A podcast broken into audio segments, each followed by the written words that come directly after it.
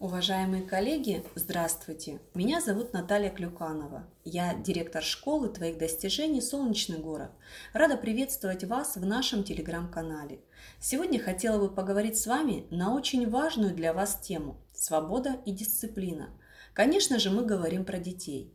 Ко мне довольно часто на консультации родители обращаются с вопросом «Скажите, если я ему вот это буду запрещать, а с другой стороны все позволять, это сломает его характер?» Например, он свободно принял решение ходить в кружок, и поэтому он ходит в него, пока ему нравится. Всегда внимательно слушаю, вместе рассуждаем. А на самом деле на каждую ситуацию необходимо смотреть индивидуально и анализировать. Не стоит забывать о позиции и ответственности взрослого и ответственности ребенка. Я вам расскажу про свободу и дисциплину на примере развития Монтессори а, подхода для детей с полутора до 15 лет и сопровождение роста и развития ребенка. Для ребенка полутора лет грамотный родитель.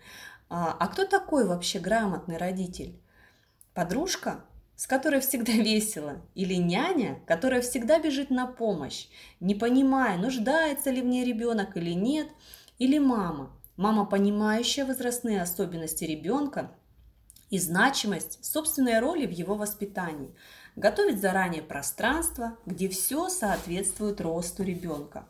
Если рассматривать а, среду солнечного города, она наполнена материалом, подносы соответствуют размерам его рук, также пространство наполняется множеством разного материала, направленного на общее развитие, развитие мелкой и крупной моторики, на развитие его самостоятельности. Он все необходимое может взять сам, весь материал понятен для манипуляции с ним. Также учитываются возрастные потребности ребенка, и им нужна частая смена деятельности. Ребенок проходит в класс, и ему педагог говорит – все, что ты видишь на этих полках, это все-все можно брать. Ты свободен в выборе. Ребенок берет первый заинтересовавший его материал, педагог говорит, это, этим материалом мы работаем за столом. Давай я тебе покажу, как работать с этим материалом. И вот тут мы уже видим дисциплину. Слышите? Итак, по каждому материалу ребенок получает презентацию. Он каждый раз внимательно слушает инструкцию, прежде чем перейти к самостоятельной работе. Далее ребенок переходит в класс 3-6. Он свободно уже понимает себя, чувствует свои потребности и желания, он слышит обращенную речь, реагирует на принятые правила, он с ними знаком и сам их держит, и со свободой и дисциплиной у него все в порядке, на уровне трехлетки, конечно, пока еще. Но при условии грамотного родительства и педагога-эксперта, вы же это понимаете, который терпеливо и с уважением к растущему человеку дают столько раз презентацию, сколько необходимо именно вашему ребенку. У него на достаточном уровне развита мелкая и крупная моторика. И тут добавляются уже так называемые родителями небезопасные материалы. Это шило, настоящий утюг, иголки для шитья, ножницы, острые ножи и так далее. В этом классе учитель также говорит ребенку, ты можешь брать в этом классе свободно все, что тебе сейчас хочется. И если ты встретишь незнакомый для себя материал, ты можешь обращаться за помощью либо к педагогам, либо к товарищам. И тут снова ребенок понимает, он с одной стороны свободен, но с другой стороны есть дисциплина и правила обращения с дидактикой – Точно так же и в среде семьи, и на улице, если понятны и просты правила, они с удовольствием выполняются детьми.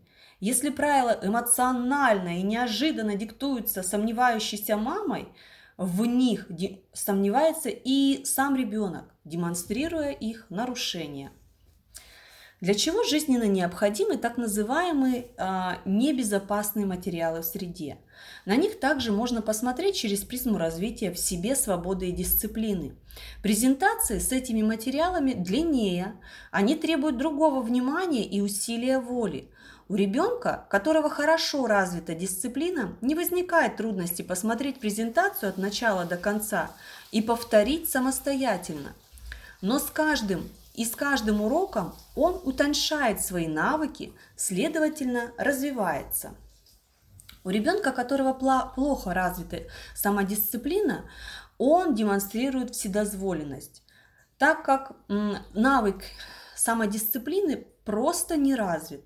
Здесь возникают сложности и с усидчивостью, и с восприятием, вследствие чего а, получить такой опыт, который его заставит вследствие чего а, он может получить такой опыт, который заставит его огорчиться, уколоться, обжечься, разбить вазу и так далее. И тут важно знать индивидуальные особенности ребенка и также его опыт в период раннего детства. Он придет к динамике в том случае, если будет заходить в собственный опыт, слушать и действовать. К школе мы наблюдаем удивительные зачатки или проявления дисциплины ума. Что это такое? Дисциплина ума – постоянно прилагаемое усилие воли, сосредоточение на, а, и труд над собой. С 7 лет грамотная среда еще больше наполнена дидактикой. Сосредоточиться на выборе становится еще сложнее. Сами по себе задания сложнее, требуют большего внимания и усилия для того, чтобы выполнить от начала до конца.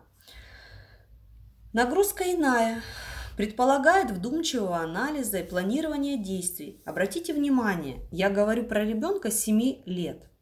Тут ребенок уже понимает, ему нужно настолько свободно управлять собственной дисциплиной, чтобы выполнять все обязательства, необходимую рутину, так еще и оставить свободное время для любимых игр – если опыта становления самодисциплины в дошкольном возрасте не случилось, то успешное обучение не получится. До тех пор, пока ребенок не приобретет собственный опыт управления своим поведением. Именно в этой точке многие родители сомневаются в необходимости развития дисциплины ума своего ребенка. Управлять же ребенком проще, ну, например, делать за него уроки. Это проще нам, взрослым. Пространство в нашем солнечном городе создано таким образом, что ребенок сам себе прописывает планирование. А, у него есть обязательная часть, но тут он а, тоже может принять решение, с какого задания он может начать. Что выполнить на сессии, а что оставить на вторую половину дня. А во второй половине дня есть интересная пространство любимой студии, где может ребенок проводить столько времени, сколько ему хочется. И тут он сам решает. Он оставляет уроки с первой половины дня или старается их выполнить. Предлагаю обратить внимание на способ коммуникации в пространстве солнечного города. Каждый студент свободно общается со всеми сотрудниками и студентами. Но есть правило. Моя свобода заканчивается там, где начинается свобода другого человека – демонстрируют все только уважительное отношение к собеседнику. Давайте одним глазком заглянем в класс 9-12 лет. Это дети с 4 по 6 класс. И что же мы наблюдаем уже тут? Эти студенты в развитии своих предметных результатов свободны, они полностью строят процесс обучения из обязательств самостоятельно. Им никто не напоминает о том, что им это нужно сделать. Это полностью под их собственным контролем. У них есть общие, конечно, договоренности с учителями, предметниками. В основном все держится на их контроле. Важно понимать, что сопровождение грамотным специалистам и здесь важно. Мы часто говорим с вами о тьюторах-профессионалах, которые помогают ребенку обнаружить у себя сильные и слабые стороны, наблюдать и анализировать собственные действия, определяться с целью, анализируя собственные ресурсы. Да, это рутинная работа через индивидуальные тьюториалы и работу на кругах. Но именно здесь дети улавливают открытие о себе и двигаются в развитии собственной самодисциплины. Коммуникация детей уже строится на том, что они самостоятельно продумывают свои выездные мероприятия, определяются с местом для выезда, обосновывают э, его значимость друг другу и своему наставнику, выясняют условия, договариваются насчет стоимости и трансфера, едут и далее пишут эссе, рефлексируют. Это полностью на них. Обратите внимание, Начинали мы с вами с основных двух понятий – свобода и дисциплина. Развитие этих качеств привело нас к таким понятиям, как воля, самоорганизация, самоконтроль, ответственность. Именно эти способности являются ключевыми для строящего себя человека. Идем дальше. В класс 12-15. Здесь дети обучаются а, с 6 по 9 класс. Эти студенты освоили здоровую коммуникацию, они ей свободно владеют, они организуют уже такие совместности, где они дискутируют, создают проекты, описывают свои труды, на защиту выезжают в другие города. Это читающие и анализирующие глубоко прочитанные ими произведения. Они познают себя, прислушиваются к своему телу, я говорю здесь, конечно, о тех ребятах, которым удалось в течение жизни развивать себе с первого дня жизни обсуждаемые нами с вами навыки. У нас есть и другой опыт. Когда родители принимают решение вывести ребенка с 5-6 класса из общей школы, но ребенок не может сконцентрироваться на собственной ответственности и самодисциплине, он просто не имеет такого опыта. Он привык, что управляют им им учитель, дневник или контролирующий родитель. Таким ребятам трудно. Справляются не все, но успешны те, чьи родители пересмотрели свое отношение к свободе и дисциплине именно своего ребенка. Если вы обратили внимание, в своем сообщении я вам показываю, что свобода и дисциплина, они неразлучны. Взрослые, которые приняли решение пойти по пути развития осознанной самостоятельности у детей – должны понимать, что они на путь ребенка обязаны смотреть глазами мудреца. Для мозга и тела всегда должны быть сложные задачи. Мозг всегда должен трудиться. Взрослые, в свою очередь, также должны понимать о развитии чувств. Больше говорить с ребенком о том, что он чувствует, как справляется, что помогает ему шагать дальше, а, что его останавливает. И это ему помогает развиваться и принимать самостоятельно дальнейшие решения. Расскажу еще вам притчу. Приехали внуки к деду в деревню на лето. Вечером первого дня перед сном дед им говорит, смотрите, внуки, завтрак всем, не проспите.